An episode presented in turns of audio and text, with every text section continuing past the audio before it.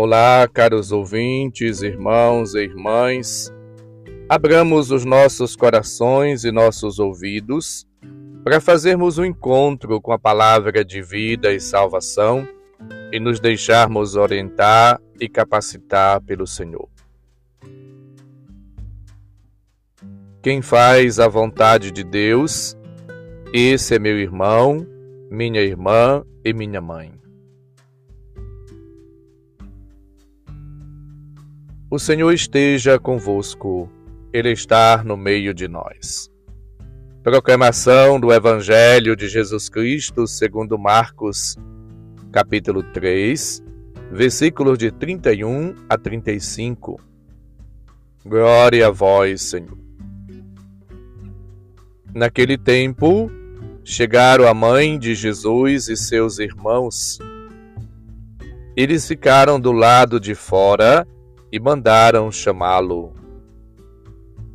Havia uma multidão sentada ao redor dele. Então lhe disseram: Tua mãe e teus irmãos estão lá fora à tua procura. Ele respondeu: Quem é minha mãe e quem são meus irmãos? E olhando para os que estavam sentados ao seu redor, disse: Aqui estão minha mãe e meus irmãos. Quem faz a vontade de Deus, esse é meu irmão, minha irmã e minha mãe. Palavra da salvação. Glória a vós, Senhor.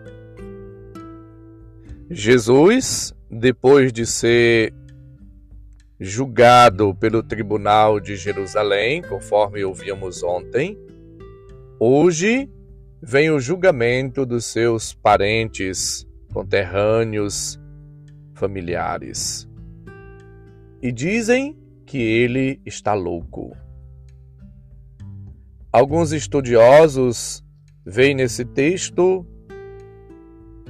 resquícios, ecos de uma desconfiança que existia em relação à comunidade judeu-cristã de Jerusalém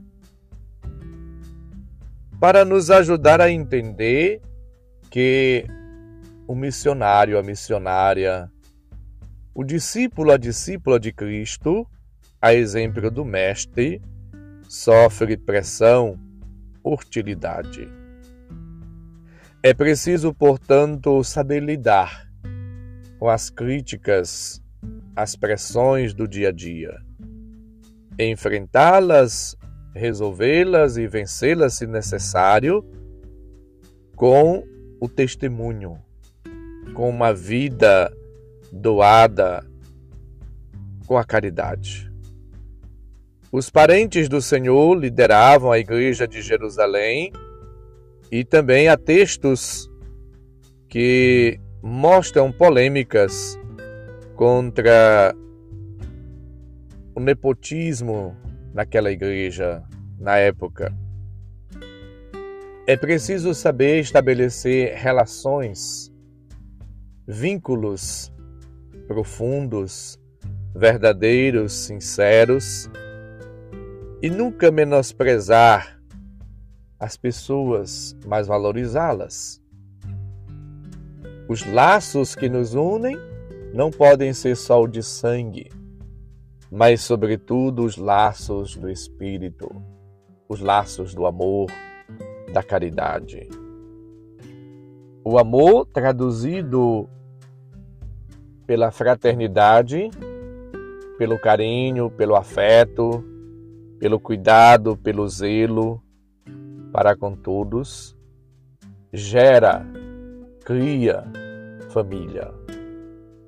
Jesus diz que todo aquele que faz a vontade do Pai é seu irmão, sua irmã, sua mãe. Somos chamados, portanto, à obediência, à prática, à vivência da palavra de Deus.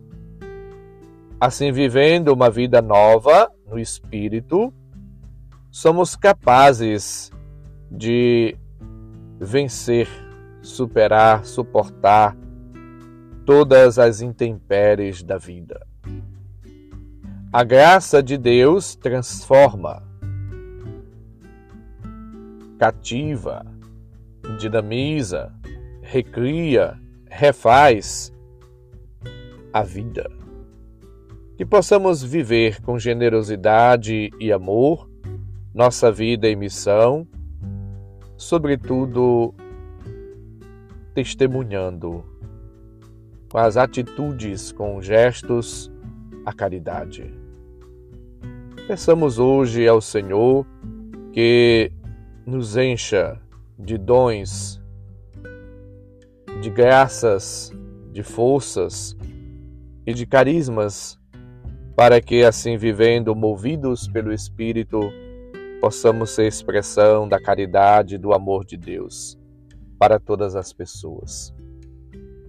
Que a gente possa nutrir cada dia, cada instante, laços, atitudes, sentimentos e ações que nos façam crescer na caridade, no amor a Deus, no amor ao próximo, na fidelidade. Que a nossa vida, de fato, seja a expressão do amor divino. Jesus fala que as pessoas nos conhecerão como cristãos e cristãs se formos capazes de nos amar uns aos outros.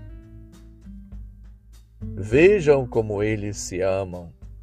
Lembrava a comunidade lucana nos Atos dos Apóstolos. Viver o amor é essencial. Quem ama evangeliza. Quem ama, comunica, revela a Deus. É importante amar, fazer o bem, ser solidário, fraterno para com todos, mas especialmente com os mais simples, mais pobres, mais necessitados. É preciso ter um carinho, um afeto, um amor para com todos. É preciso cativar pela maneira de ser, de agir e de viver. É preciso conquistar através das atitudes, da atenção, do zelo, do cuidado, do afeto, do carinho.